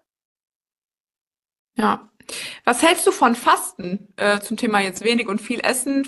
Passt das vielleicht noch ganz gut, weil eine Zeit lang war ja intermittierende Fasten the shit. Jetzt gerade ist ähm, Zyklusbasiertes, ja, also zyklusorientiertes Fasten der Shit. Was hältst du generell davon? Ähm, sie schüttelt den Kopf. Das ist auch wieder dieses klassische, wir wollen alles überperfektionieren, ne? Ja, ja. Ich verstehe es. Ich verstehe es aber komplett, weil Leute wollen so konkret wie möglich wissen, Also mir geht's auch so, so konkret wie möglich, was muss ich wann tun. Ja. Ähm, beim Fasten, ich sehe das auf so einem Spektrum, ehrlich gesagt. Wenn man sich mal in diese Hormon-Gesundheitsszene äh, begibt, dann liest man eigentlich überall bloß nicht fasten. Mhm. Bloß kein Kaffee auf leeren Magen, bloß ne, morgens, wir wollen das Cortisol nicht noch höher spiken, weil sonst hast du keine Eisprünge mehr. Und ich bin da so, okay, jetzt machen wir halblang. Fangen wir mal von vorne an, weil was sind denn die Vorteile von Fasten? So, wir haben eine bessere metabolische Gesundheit. Wir können besser vom Kohlenhydrat, Kohlenhydratstoffwechsel in den Fettstoffwechsel wechseln. Wir haben vielleicht auch ein besseres Darmmikrobiota. Ja. Wir können ein geschwächtes Immunsystem supporten. Wir können Entzündungen reduzieren. Wir können dadurch so, dafür sorgen, dass zum Beispiel auch mehr Serotonin, GABA oder Dopamin ausgeschüttet wird. Oder wir können auch den Umgang mit neurodegenerativen Erkrankungen verbessern. Oder auch Thema Migräne. Oh, habe ich geknallt, sorry. Ähm, oder PCOS. Ähm, also das sind alles so Punkte, wo ich, wo ich sagen muss, also jetzt don't overlook the benefits. Mhm. Please weil es gibt so viele positive Aspekte von Fasten. Und eine Sache muss ich immer dazu sagen, jeder Mensch fastet. Wer mir da widerspricht, hat das Konzept nicht verstanden. Ent, es gibt nur zwei Zustände, in denen sich unser System befinden kann. Entweder wir ernähren uns in dem Moment, wir essen gerade, ne, Frühstück, Mittagessen, mhm. Abendessen, was auch immer. Oder wir fasten. Das ist, ich faste jetzt gerade, weil ich esse gerade nichts. So. Und ich finde, wir sollten da ähm, mal so ein bisschen halblang machen. Ich kann nämlich schon verstehen, warum viele sagen, okay, für Frauen ist es nicht gut. Aber wir müssen auch die Nuancen sehen. Für wen kann es gut sein? Und dann auch die Frage, welche Art von Fasten? Intermittierendes Fasten, Wasserfasten oder vielleicht sogar keine Ahnung, fünf, fünf Tage am Stück oder nur einen Tag. Also es gibt ja so viele Variationen und ich bin, was das Thema betrifft, echt äh, immer ein bisschen zurückhaltend, weil ich habe es auch gerade in meine Masterarbeit geschrieben über das Darmmikrobiom. So, wow. was cool. ist geil fürs Darmmikrobiom, weil sich das gut erholen kann dadurch. Entzündungen werden reduziert. Und wenn wir dann noch das Thema PCOS haben, super Rezept, um diese Hormon, hormonelle Disbalance oder diese Hormonstörung in den Griff zu bekommen. Die ist da, so. Anna? Genau. Also, erstmal positiver Punkt fürs Fasten. Was ist jetzt aber mit einer Person, die eine Amenorrhoe hat? Okay, mhm. da sieht es vielleicht wieder ein bisschen anders aus. Ja. Was bedeutet Weil, dieser Begriff? Also ich weiß es, aber vielleicht magst du es den Zuhörern verraten. ähm, ja, Amenorrhoe ist quasi ähm, das Ausbleiben der Regelblutung. Ähm, das bedeutet, wenn man keine Eisprünge mehr hat und keine Regelblutung mehr hat, infolge von drei aufeinanderfolgenden Monatszyklen. Das bedeutet, nach drei Monaten spricht man von Amenorrhoe. Und ich gehe jetzt mal davon aus, dass wir einfach eine sekundäre hypothalamische Amenorrhoe haben als Beispielperson. Das bedeutet, ähm, die Person, die hatte mal ihre Periode, und irgendwann ist die ausgefallen. So, es gibt auch noch andere Variationen von Amenorrhoe, aber das ist jetzt nicht so wichtig. Wir gehen jetzt einfach mal davon aus, dass eine Person, die hatte ihre Periode mal und jetzt ist die auf einmal weg. Und in meinen Augen sollte zum Beispiel diese Person nicht fasten. So, warum? Weil ähm, wenn man fastet, ist es es kommt auf die Länge drauf an, also von dem Fastenfenster, aber dann ist es so, dass durch die Gluconeogenese der Körper sich selber Glucose bastelt. So, der nimmt dafür einmal die Proteine, also oder die Aminosäuren eher gesagt, als Baustoff und einmal die Fette, die er irgendwo eingelagert hat und bastelt sich daraus nochmal Kohlenhydrate, weil eigentlich ist die Währung des Körpers immer, ja, sind immer Kohlenhydrate. Ja. Und was aber bei dieser Gluconeogenese auch mit einherkommt, ist, dass der Körper dafür Cortisol, Adrenalin und Noradrenalin ausschütten muss. Und wenn wir uns die ähm, Steroidhormonsynthese anschauen, also dazu gehören ja auch die Sexualhormone Östrogen und Progesteron, dann wissen wir, dass alles, wenn wir uns das jetzt einmal hierarchisch vorstellen, alles von ähm, Progesteron kommt. Daraus wird dann, also ich, ich na, das wird jetzt nicht zu biochemisch, einfach ganz kurz abgekürzt. Ja. Progesteron, beziehungsweise Cholesterin, danach Progesteron. Und dann haben wir auch zwei verschiedene Optionen. Einmal das Cholesterin und einmal das Östrogen. Die konkurrieren sozusagen miteinander. Und ganz vereinfacht gesagt, wenn der Körper die ganze Zeit auf Dauerstress ist, wozu das Fasten teilweise auch dazu beitragen kann, weil der Cortisolspiegel angehoben wird, dann kann es sein, dass der Körper zu viel Cortisol produziert und zu wenig quasi übrig bleibt, um daraus noch Östrogene zu bilden. Wir brauchen aber das Östrogen, damit ein Eisprung stattfindet, weil der Östrogenspiegel, wie wir am Anfang schon gelernt haben, der ist vor allem in der ersten Zyklusphase, in der, äh, in der Follikelphase, sorry, in der Follikelphase dominant, der steigt einmal an und hat dann seinen Peak während des Eisprungs. So, wenn diese Person, die wir jetzt als Beispielperson definiert haben, mit einer sekundären hypothalamischen Amenorrhoe anfängt auch noch zu fasten, kann es halt sein, dass wirklich der Körper zu wenig Ressourcen hat, daraus noch genügend Östrogene zu bilden und dann einen Eisprung stattfinden zu lassen. Und deswegen finde ich, muss man das immer ein bisschen nuanciert betrachten. Also zum Beispiel auch mit, äh, habt ihr schon mal von Kispeptin gehört? Von was? ich glaube nicht. Nee, habe ich glaube ich auch noch nicht gehört. Nee. Ja, das ähm, Kispeptin, das ist ein ähm, Protein, das ähm, ja, stimuliert sozusagen die Genadotrophine. Die Genadotrophine sind ja die Vorläufer, also LH und FSH sind die Vorläufer von den Sexualhormonen Östrogen und Progesteron. Mhm. Und es, also die Genadotrophine, die werden, also das, das ist so ein Puls, sagt man immer gern. Das ist so, ja, wellenförmig, wie die mhm. ausgestoßen werden sozusagen. Und man hat herausgefunden, dass bei Frauen ein Mangel an Kohlenhydrate, der ja eigentlich auch durchs Fasten dann entstehen könnte, ja. weil wir ja nichts essen, logischerweise, dass dieser Mangel dazu führt, dass dieses Kispeptin weniger stark die Genadotrophine anregt. Mhm. Bedeutet, wenn wir das jetzt ganz überspitzt mal darstellen, könnte das wiederum dazu sorgen, dass auch zu wenig LH produziert wird und LH löst den Eisprung aus. So, LH, also das luteinisierende Hormon, ist das Hormon, was wirklich ansteigt. Das ist auch das, was wir bei den Schwangerschafts, äh, nee, nicht bei den Schwangerschaftstests, bei den ähm, Ovulationstests, genau, mhm. was wir im Urin messen. Also das ist das, was wir auf dem Teststreifen quasi drauf haben. Und das steigt richtig stark an vor dem Eisprung. Und es kann halt sein, dass durch dieses ähm, verminderte Stimulieren von dem Kispeptin einfach nicht ähm, genügend ja, Signale nach unten geleitet werden und dann auch überhaupt nicht genügend Hormone produziert werden und der Eisprung ausbleibt. Frage Voll überspitzt gesagt. Ja. Könnte ich dadurch meine Follikelphase verlängern? Indem ich in der ersten Phase weniger Kohlenhydrate zu mir führe, könnte ich den Eisprung nach hinten verschieben oder findet er dann gar nicht statt? Okay, warte, gute Frage. ich habe es selber noch nie ausprobiert. Ähm, in der Theorie macht das Sinn. Das ist spannend. Ich kann das mal für euch ausprobieren, wenn ihr wollt, da ich ja mal jeden Monat faste. Aber also ich mache das ja nach diesem Prinzip von Dr. Mindy Pelz. Ich ja. weiß nicht, ob du von der schon mal gehört hast, Fast Like a Girl.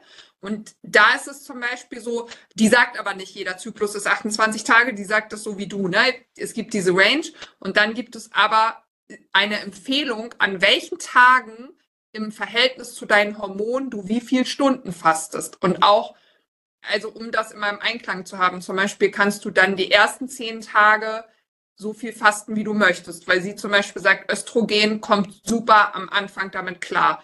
Und dann aber die Tage vor dem Eisprung, wenn du natürlich irgendwie einen ganz kurzen Zyklus hast, musst du es ein bisschen anpassen, dann nicht mehr länger als 13 Stunden. Dann gibt es wieder ein kleines Zeitfenster nach dem Eisprung, drei Tage und dann wieder weniger. Und so ähm, teilt sie das so ein bisschen ein. Und ich muss sagen, also. Das passt ja auch zu dem, bei mir passt das. Wird gut damit. Also, dass ich, ich habe jetzt auch nicht eine ausbleibende Periode, aber Anne, was du jetzt eben sagtest, wenn ich doch mal mich im Tag vertan habe, dann merke ich schon, dass mein Zyklus zum Beispiel mal zwei Tage länger war. Also mein Eisprung ein bisschen später kam. Ich habe mir jetzt noch keine Gedanken gemacht, ob es jetzt unmittelbar mit dem Fasten zusammenhängt, aber das könnte schon sein. Also an alle Girls, die äh, vielleicht nicht wissen, wie sie sonst ihren Zyklus verlängern, um nicht die Tage im Urlaub zu bekommen, vielleicht mal Fasten ausprobieren. Mm, ganz kurzer Einschub aber von ja. meiner Seite noch. Also Klugscheißerei jetzt, ja. aber ähm, im Endeffekt ist die Zykluslänge vor allem dann interessant, wenn wir uns die Lutealphase anschauen. Mhm. Also es ist jetzt nicht so wichtig, wie lange die Follikelphase ist eigentlich. Ähm, gut, für die natürliche Familienplanung natürlich schon. Da wollen wir natürlich schon wissen, ab wann müssen wir dann eine Barrieremethode nehmen und mhm. wann nicht. Aber für die Zyklusgesundheit ist es viel relevanter, was die Lutealphase macht. Und da ist es eben oft so, das geht ein bisschen Hand in Hand. Ähm, eine Lutealphase unter zehn Tage ist scheiße. Wollen wir nicht. Die sollte optimalerweise so zwischen, ich sag mal, zwölf bis 16 Tage lang sein. Das ist eigentlich immer fix. Das bedeutet, wenn wir sowieso schon wissen, wann der Eisprung ist, man kann sich das meistens auch errechnen, wenn man weiß, wie lang die Lutealphase meistens ist. Jetzt hatte ich aber auch schon oft Beratungen, wo die äh, Frauen ja so eine Lutealphase von zehn Tage hatten und das ist suboptimal. Zehn Tage ist auch noch okay, aber alles unter zehn Tage, da spricht man schon von einem, von einem Lutealphasendefekt, weil der Körper einfach zu wenig Progesteron bildet. Und da wäre es dann natürlich noch suboptimaler, wenn wir dazu fasten ja. in der Lutealphase, weil das habe ich ja gerade eben auch schon erklärt, ne? Steroidhormonsynthese, ja. das Cortisol ist es konkurriert einfach mit fast allem. Der Körper, der sucht sich immer den relevantesten Weg sozusagen aus, oder wie, wie drücke ich das jetzt eloquent aus? Ähm, wir haben immer noch ein Steinzeitgehirn. Der Körper denkt halt immer noch, das ist ein Säbelzahntiger. Und deswegen ja. ist das Cortisol immer wichtiger als ähm, Das passt besser so jetzt in unseren Podcast, als wenn du das zu eloquent ausgedrückt hättest. Das ist ein gutes Beispiel. Ob unsere Zuhörer dumm sind. Nein, das habe ich nicht gemeint. Aber wir sprechen halt auch eher so. Das wollte ich damit sagen. Ja, ja. ja, nee, doch voll. Also es ist einfach... Ähm, so dass der Körper gerne Cortisol produziert und wir sollten dann gerade, wenn wir bemerken, dass eben die letzte Zyklusphase, also die Lutealphase etwas kürzer wird, da wirklich gucken, dass wir alles reduzieren, was zusätzlich noch dazu führen kann, dass eben Stress ausgeschüttet wird. Auch dazu gehört übrigens auch das Training. Ja, genau, das genau. wäre nämlich jetzt nochmal meine Frage. Das heißt, bei gerade bei der verkürzten Lutealphase, wenn Menschen, Frauen, es sind Frauen, ähm, wenn Frauen wirklich darunter in Anführungszeichen leiden, dass sie eine sehr kurze Lutealphase haben, dann wäre wirklich angebracht, das Krafttraining dann dahingehend zu reduzieren, nicht aber auszulassen. Oder wie siehst du das dann in dem Moment? Kommt es auch immer wieder darauf an, wahrscheinlich, wie schlimm es ist? Oder? Mhm. Ja, Tatsächlich, das ist voll spannend. Das ist, glaube ich, so ein Punkt, wo ich sagen könnte, da, darunter könnte ich auch zyklusbasiertes Training verstehen, dass man den Zyklus nimmt und dann irgendwie als Framework nimmt mhm. und sagt, okay, ich habe jetzt erkannt, meine Lutealphase ist relativ kurz und darauf mache ich Anpassungen im Training. Ähm, das würde ich so machen. Ich würde das Training vielleicht erstmal nicht komplett streichen, weil wir müssen, wir müssen ein bisschen ausbalancieren. Wir wollen einerseits diesen Trainingseffekt haben, andererseits wollen wir aber auch die Gesundheit wiederherstellen oder fördern. Das bedeutet, wir müssen da so einen Mittelweg finden. Ich würde die meisten Leute, die wirklich intensiv trainieren oder wirklich mit einem Ziel ähm, effektiv trainieren, sind ja bei, ich sag mal, drei bis fünfmal die bei. Ich würde das reduzieren auf ein bis zweimal die Woche und dann einfach den Trainingsplan anpassen und sagen, okay, aus dem, let's say, Split Full, was weiß ich, was man alles so, ne, das ist ja, da gibt es ja tausend verschiedene Möglichkeiten. Also Oberkörper, Unterkörper, Split zum Beispiel, wird jetzt einfach äh, zweimal Ganzkörpertraining. Ja. Und dann einfach gucken, wie das anschlägt. Ja, ja aber das, das Problem bei ähm, solchen Zyklusgeschichten ist meistens, dass du sehr lange diese Daten erheben musst, weil ein Zyklus geht halt Pi mal Daumen einen Monat. Das heißt, du kannst jetzt nicht erwarten, dass du innerhalb von drei Wochen dein komplettes Hormonsystem umstellst und alle Problemchen löst. Ähm, das dauert meistens ein bisschen länger, bis man da auch schlau draus wird und auch für sich selber rausfindet, was funktioniert. Weil im Endeffekt ähm, übersehen wir oft, dass das ganze System im Körper, es ist wie ein Fass sozusagen oder wie so ein Glas und da kommt immer wieder was rein. Also alles, was uns Stress verursachen könnte, ist so ein Tropfen in dieses Glas.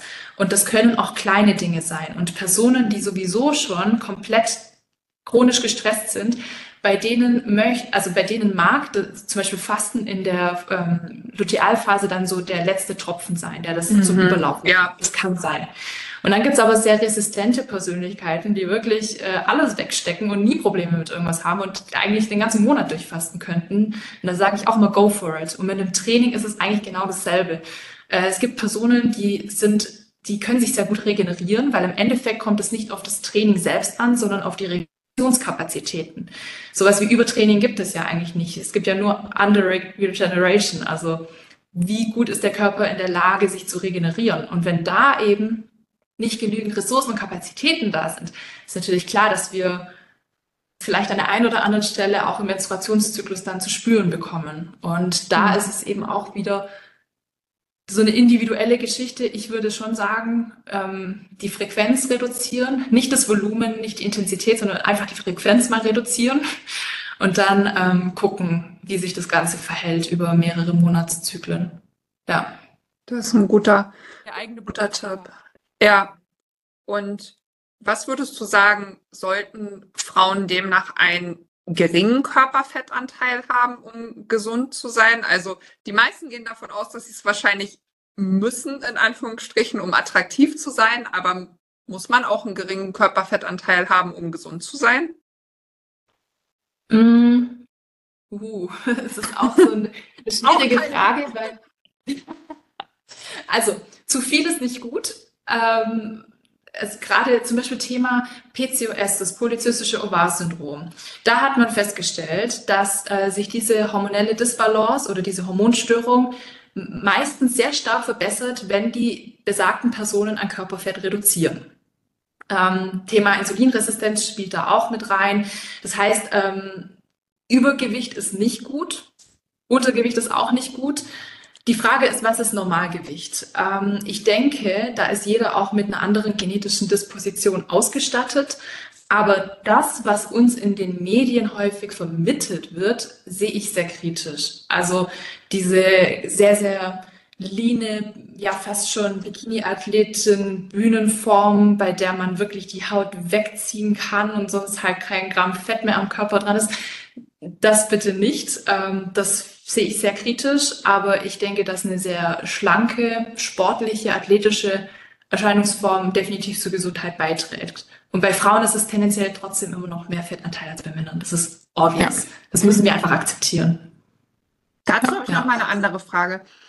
Wie misst man denn seinen Körperfettanteil? Kann man, also können wir den messen? Ich weiß, dass ich mal in dieser Ausbildung bei, von der DGE haben wir ja auch gelernt mit diesem einen Gerät, aber ich sehe immer so oft irgendwelche Zahlen bei Instagram und frage mich, haben die spezielle Wagen oder geht man irgendwo hin, um das messen zu lassen?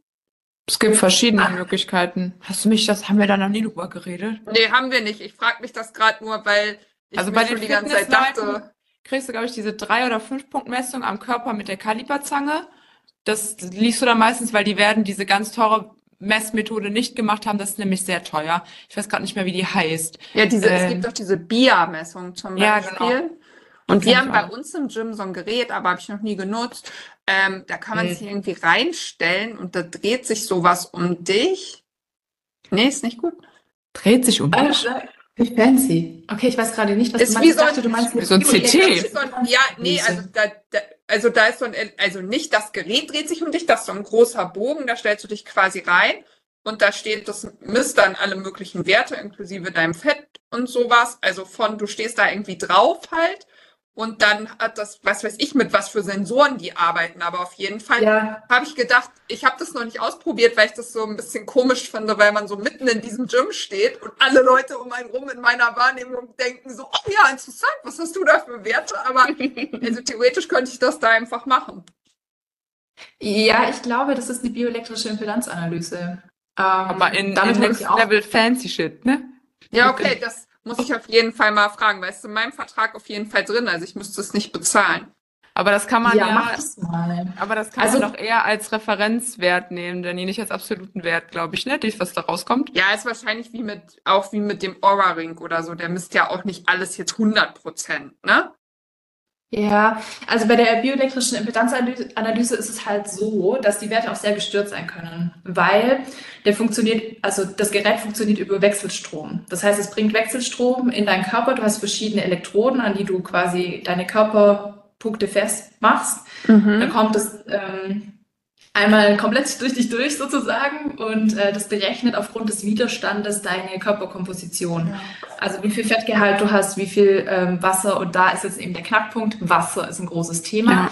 In der späten Lutealphase ist es oft so, kommt auch das Thema Histamin mit rein. Oh mein Gott, wir könnten stundenlang reden. ja. Aber ähm, da ist es oft so, dass Frauen tendenziell mehr Wasser einlagern. So, darauf wollte ich hinaus. Das bedeutet, wenn du dich in der frühen Follikelphase misst oder auf das Gerät draufstellst und dann in der späten Lutealphase, kann das dir komplett andere Werte ja, ausspucken. Okay. Ähm, und de dementsprechend ist es auch nicht so zuverlässig. Also ich es kommt immer auf den Hersteller drauf an. Ich finde, man kann diese Werte als Referenz nehmen, genau. aber die Frage ist halt eben auch, also jetzt mal ganz ehrlich so zwischen uns, wie wichtig ist das? Ja. So. Wie wichtig ist es wirklich, dass ich weiß, ob ich jetzt 20% Körperfett habe oder 21? Das ist mir nicht wichtig. Ich wollte nur wissen, ob ich 30 oder 50 habe. Nein, aber das. du wirst keine 50 haben.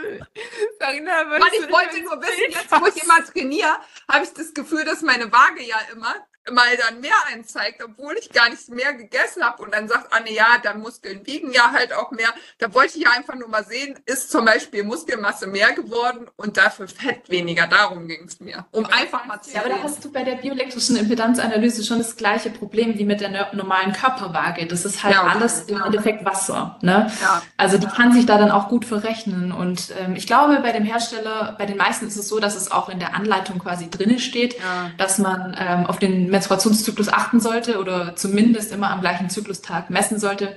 Am besten in der Follikelphase.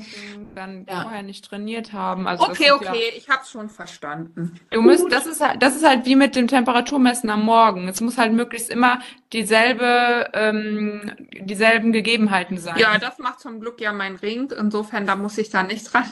Vielleicht kann der bald nach dem nächsten Update das Gewicht messen. Haha, bestimmt. Aber das wollte ich äh, genau noch als Add-on sagen zum Ora-Ring. Ähm, wenn man damit die natürliche Familienplanung machen möchte, ist es tatsächlich gar nicht zugelassen. Ja, also man kann es machen. Das mache ich nicht, ne? Also ich ja. mach, das ist einfach nur für mich jetzt so ein Add-on, dass ich das quasi ja, sehe, ne? Magst ja, du erklären, das, warum? Das Magst du noch mal erklären, warum nicht? Warum das nicht geeignet ist? Mhm. Äh, okay, da stellen wir uns doch mal vor, die Sarina, die fliegt jetzt morgen in den Urlaub in die Karibik so, dann die Haut schön warm und der Ohrring zeigt natürlich eine höhere Temperatur an und die Schlussfolgerung könnte sein, oh, ich hatte schon meinen Eisprung. Und das ist ähm, ziemlich ja, störanfällig. Also die Hauttemperatur die ist nicht der beste Messort. Also man sollte auch nicht unter den Achseln messen oder auf der Stirn. Man sollte auch nicht mit diesen Infrarotgeräten hantieren. Äh, man sollte wirklich nur anal, oral oder vaginal messen. Und am besten, also ich präferiere eigentlich immer vaginal, weil das ist ziemlich einfach. Man steckt sich das Thermometer einmal rein und dann wartet man die drei das Minuten. Das habe ich noch nie gehört, das ist ja krass. ja, jetzt hast du es einmal gehört. Ja, aber das kann ich wirklich empfehlen. Das ist auch, äh, wenn man die Temperatur morgens misst, nicht wirklich umständlich. Ähm, ich habe verschiedene Tools, die ich da auch empfehlen kann. Können wir auch gerne unten. Ich wollte gerade sagen, das würden wir, ich glaube, das sind jetzt alle neugierig, inklusive uns. Ja. Okay. Das ist ja auch klar, warum meine Temperatur immer nur bei 35,2 Grad ist. Man, ich habe immer unterm Arm gemacht. Ja. ja, wobei das ja auch, ne, ist ja auch die Frage, wenn du das jetzt unterm Arm machst und dann im Körper drin, kann ja auch sein, dass der Temperatur, Temperaturunterschied doch relativ groß ist. Ne? Ja, Außerhalb ist vielleicht das gut, weil ich hatte ja nur Angst, weil ich jetzt wieder irgendwo gehört habe, wenn man immer eine Temperatur unter 36 irgendwas hat, dass der Stoffwechsel dann ja immer total verlangsamt ist. Und eigentlich bin ich der Meinung, dass meine Schilddrüse mittlerweile gut eingestellt ist und ich habe versucht, die äh, dieses ähm, Hormon, was ich quasi immer nehme, auch zu reduzieren. Und dann dachte ich wieder, oh nee, shit, ey, mit 35,1 Grad, das kann ja gar nicht gut sein. Ja, 35,1 ist echt scheiße. Hey, probier jetzt mal demnächst deinen Tipp, ne? Und She's an dead. Stelle. Ja. Aber aber daran sieht man doch auch mal, wie krass komplex der menschliche Körper ist ja. und wie interessant es auch ist, dass alles miteinander zusammenhängt.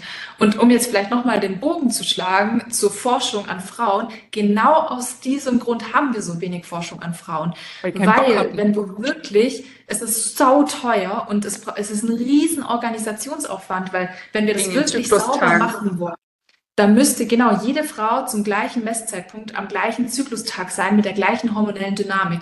Dann bräuchten wir Frauen, die immer am 14. Zyklustag ähm, ihre Ovulation haben. Genau das mhm. bräuchten wir dann, damit wir wirklich klare Aussagen machen können. Die Realität ist aber komplett anders.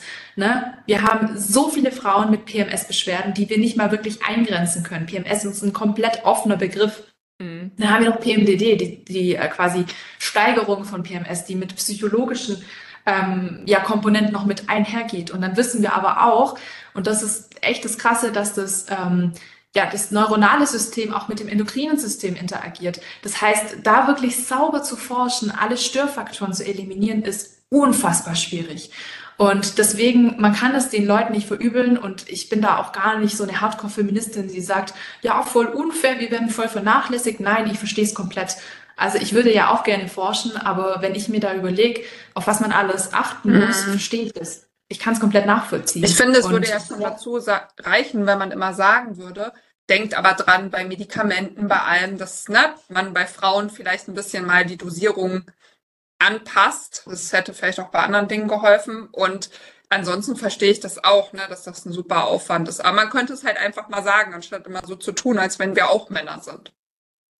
Ja, ja, voll. Ähm, eigentlich ist das in Leitlinien auch vorgegeben. Ich weiß nicht, ob das in der Praxis wirklich so umgesetzt wird. Also eigentlich ist vorgeschrieben, dass die Stichprobenerhebung auch repräsentativ für die Gesamtpopulation sein sollte.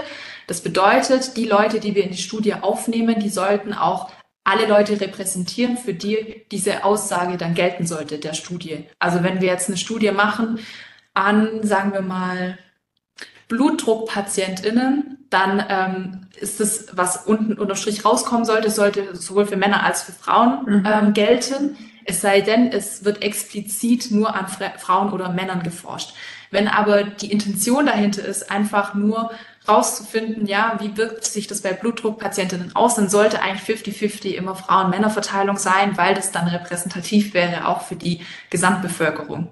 Gut, es sei denn, vielleicht war das jetzt auch ein scheiß Beispiel, es sei denn, es haben mehr Frauen Bluthochdruck als Männer, dann muss man das auch wieder mit berücksichtigen, aber generell kann man sagen. So einfach. Nee, ich glaube, das haben jetzt, also das ist äh, was, wo, wo wir auch immer wieder mal ähm, kurz drauf eingehen im Podcast, dieses Thema Studien. Ähm, dass man, also A1 sind Studien sehr cool, können sehr, sehr viel ähm, aussagen. Sie können aber auch genau das Gegenteil tun, denn nicht einfach nur Verwirrung stiften und Scheiße erzählen. Weil Menschen nicht lernen zu interpretieren, weil sie nicht verstehen, wie eine Studie aufgesetzt wurde, weil sie überhaupt nicht valide genug ist, weil die Population zu klein ist und, und, und, und, und. Es so viele Störfaktoren gibt. Und darum finde ich, ich finde immer süß, wenn irgendjemand sagt, Studie A hat das äh, gezeigt, darum sage ich euch jetzt das und das. So einfach ist es halt immer nicht, nur weil es in der Studie, am besten auch in dieser Summary irgendwie halt drin steht, ähm, kann es halt in der Studie, in der kompletten Studie was ganz anderes sein, wo die Schlussfolgerung komplett falsch aus dem Zusammenhang gerissen ist. Und ähm, von daher sehr cool, dass wir jetzt auch noch über dieses Thema gesprochen haben, weil das ist mir auch immer so wichtig. Studie ist nicht gleich Studie und nur weil eine Studie irgendwas sagt, heißt es nicht, dass es wirklich für jeden dann gilt oder dass es überhaupt so ist, wie man vielleicht dachte, dass es ist. Ja. Und Korrelation und Kausalität, ja. ne, dass dieses, das ist jetzt das Ergebnis, aber hat es wirklich damit zu tun, ah, das ist ja, da könnte man auch noch mal eine Folge drüber machen. Ja, voll, das ist der Wahnsinn. Aber das ist genau der Punkt, den ich am Anfang versucht habe zu machen mit der Studie an dem Beinstrecker und der, dem Follikelphasenbetonten Training und dem Lutealphasenbetonten Training. Das ist genau der Punkt. Nur weil diese eine Studie existiert, heißt es noch lange nicht, dass wir unterm Strich alle konkrete Trainingsempfehlungen ja. daraus ableiten. Please Wäre don't. ja auch spannend, an 20 Frauen die ganze Weltpopulation an Frauen ja. Empfehlung auszusprechen. Das wäre ja wie, wenn du an 20 Leuten Medikament austestest, an 20 Frauen und dann sagst, äh, für alle Frauen auf der Welt gilt das. Und ja. dann ja auch noch. Boah, mal, das passiert zum Glück nicht. Nee. nee, bei den Medikamenten sind die da auf jeden Fall strenger, aber man muss ja auch so sehen, ähm, Training ist jetzt nicht äh, so relevant ja, fürs Überleben oder es ist jetzt nicht, ne, da hängt jetzt nicht Leben oder Tod dran. Und je relevanter ein Thema, desto, genau, desto besser wird's ja auch finanziert.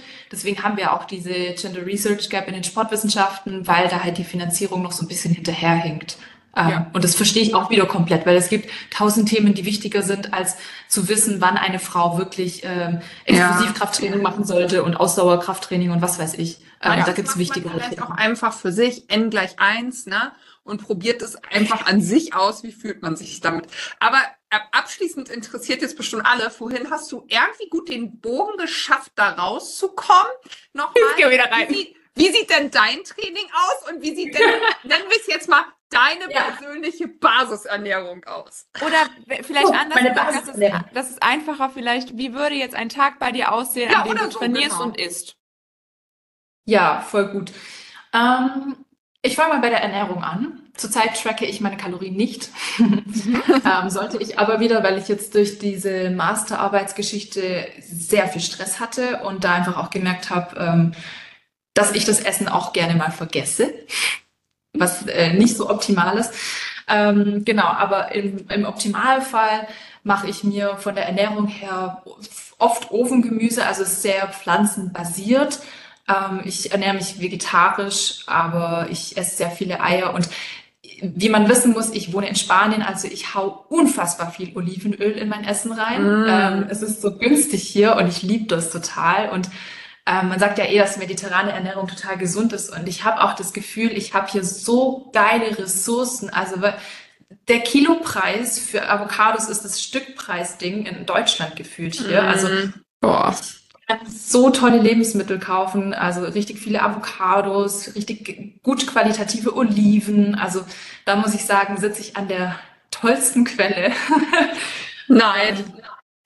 Ja, also ich bin, was das betrifft, echt gut versorgt. Ich ähm, ernähre mich, wie gesagt, sehr pflanzenbasiert, aber habe jetzt auch ähm, die letzten Monate angestoßen durch meine Masterarbeit, äh, viel auf probiotische Lebensmittel gesetzt. Also ich habe äh, schon immer selbst Kombucha gemacht, seit fünf Jahren oder so.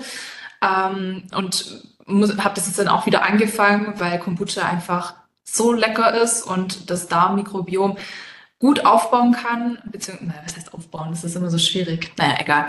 Ähm, wenn man von aufbauen Positiv spricht, aber modulieren, sagen wir es mal so. Ja, genau.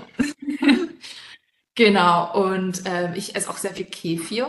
Ne? Also an alle Gym-Rats da draußen, ihr könnt euren Magerquark auch gerne durch Kefir eintauschen, auch wenn der weniger Proteine hat. Ähm, ist es völlig in Ordnung. Ähm, eure Gesundheit wird es euch danken, weil mhm. ich halte persönlich nicht so viel von diesem dreimal am Tag Quark Bowl mit irgendwelchen ja, Geschmacksverstärkern und äh, so viel Proteinpulver drin. Da bin ich jetzt eher ne, sehr naturbelassen unterwegs. Aber das muss natürlich super. auch ein bisschen. das muss auch jeder für sich selbst wieder entscheiden, ja. finde ich. Ja. Also ich esse auch Proteinpulver. Sonst würde ich auf meinen Bedarf nicht kommen. Also einmal am Tag esse ich das. Ähm, aber ich versuche dann trotzdem den Rest so zu gestalten, dass es ist. Ne? Nimmst ja. du dann mal pflanzliches oder hast du dann halt ganz normales Whey-Protein oder was nimmst du da? Ich nehme pflanzliches, aber kein Soja, sondern eine Kombination aus Reis- und Erbsenprotein, glaube ich. Ja, das ist auch mein Gut. Ja, genau. Also mag ich sehr gerne. Ich nehme das immer von der. Darf ich die Firma? Ja, ja darf. Würde ich gerne wissen. Unbezahlte Werbung. Okay, unbezahlte Werbung. Ich, hey, so ein Sponsoring wäre schon geil von denen. Also ähm, die ähm, produzieren auch in Deutschland. Die heißen Bias Nutrition. Ähm, sind eine sehr kleine inhabergeführte ähm, ist ein sehr kleines inhabergeführtes Unternehmen und die spenden auch immer einen Teil ihres Umsatzes an äh, Organisationen. Also ich finde, das ist einfach menschlich und auch von der Qualität her ein super Ding. Also ich bestelle das seit Jahren. Kann ich wirklich, und das ist krass. Ich, äh, es gibt wenige Firmen, wo ich wirklich mit gutem Gewissen dahinter stehe und sagen kann, ja, da, da steht auch mein Name gerne daneben. Mhm. Ähm, und das ist so eine Firma, wo ich sage, ja, voll gerne. Ähm, okay. Die machen gutes Proteinpulver. Genau. Also nochmal für die zu Bias mit B-I-A-S oder B-I-O-S? B-I-O-S, genau. Und dann Nutrition. Genau. Cool. Das gucke ja, ich mir nachher erstmal an. Wird gleich mal analysiert. Ja, und dann zum, zum Training, das ist auch immer spannend. Ich bin ja, ich plädiere ja immer für eine sehr individuelle Herangehensweise und das ist bei mir auch der Fall. Ähm, also ich bin jetzt gerade nicht mehr in einem Coaching, war ich jetzt lange Zeit ähm, aber trainiere jetzt selbstständig weiter. Und was man auch dazu sagen muss, ich, ich fliege nächste Woche nach Sri Lanka für drei Monate. Das heißt, da wird sich noch mal oh. einiges ändern. Und äh, im Moment durch diese Hochphase der, der Master-Geschichte habe ich mein Training tatsächlich auch auf zweimal die Woche reduziert und ich stehe dazu. Also ich bin jetzt nicht so eine Hochperformerin, die sagt, ich muss jetzt immer durchziehen. Ähm, mein Sta Standard ist eigentlich mhm. schon viermal die Woche, ähm, viermal mindestens. Kommt immer ganz drauf an, in welcher Zyklusphase und wie mein Zyklus gerade ist. Aber dadurch, und jetzt ist das beste Beispiel, mal ich selber, ähm, dadurch, dass ich gemerkt habe, dass meine Lutealphase sich auch total verkürzt hat die letzten Monate aufgrund des ganzen Stresspegels, habe ich auch für mich entschieden, ähm, gerade viele Trainingseinheiten dann in der Follikelphase zu machen und wirklich zu reduzieren auf ja, zwei, maximal dreimal die Woche und dann hinten raus, kurz vor der Periode, auch eine gute Pause einzulegen. Ich weiß, da werden jetzt wahrscheinlich die ganzen, ähm, die ganzen Hardcore-Leute ähm, ja, aufschreien und sagen, was, da macht man ja gar keinen Progress mehr. Ja, so what? Äh, mein Zyklus ist jetzt wieder halbwegs normal und das ist auch das Ziel und von da aus kann ich dann wieder weiterarbeiten und das ist das, was wichtig ist, finde ich. Ja, mega spannend. Aber dann, ne, practice what you preach. Sagt man doch so? Ja, voll. Und das ist ja halt, das ist total spannend. Und also, was ich eine Sache, ich glaube, jeder Zuhörerin, jede, Zu jede Zuhörerin, jeder Zuhörer es mitgenommen hat, ist, dass wenn wir eine sehr kurze Lutealphase nach dem Eisprung sehr schnell die Tage kommen, haben wir sehr viel Stress. So. Ja. Bei der Frau, bei der Freundin beobachten oder bei sich selber. Ähm, Abschließend unsere letzte Frage, die stellen wir eigentlich jedem Podcast-Gast immer. Wenn du nur eine Sache mit der Menschheit teilen könntest, wie sie ihre Gesundheit verbessern, welcher Ratschlag wäre dies? Mm.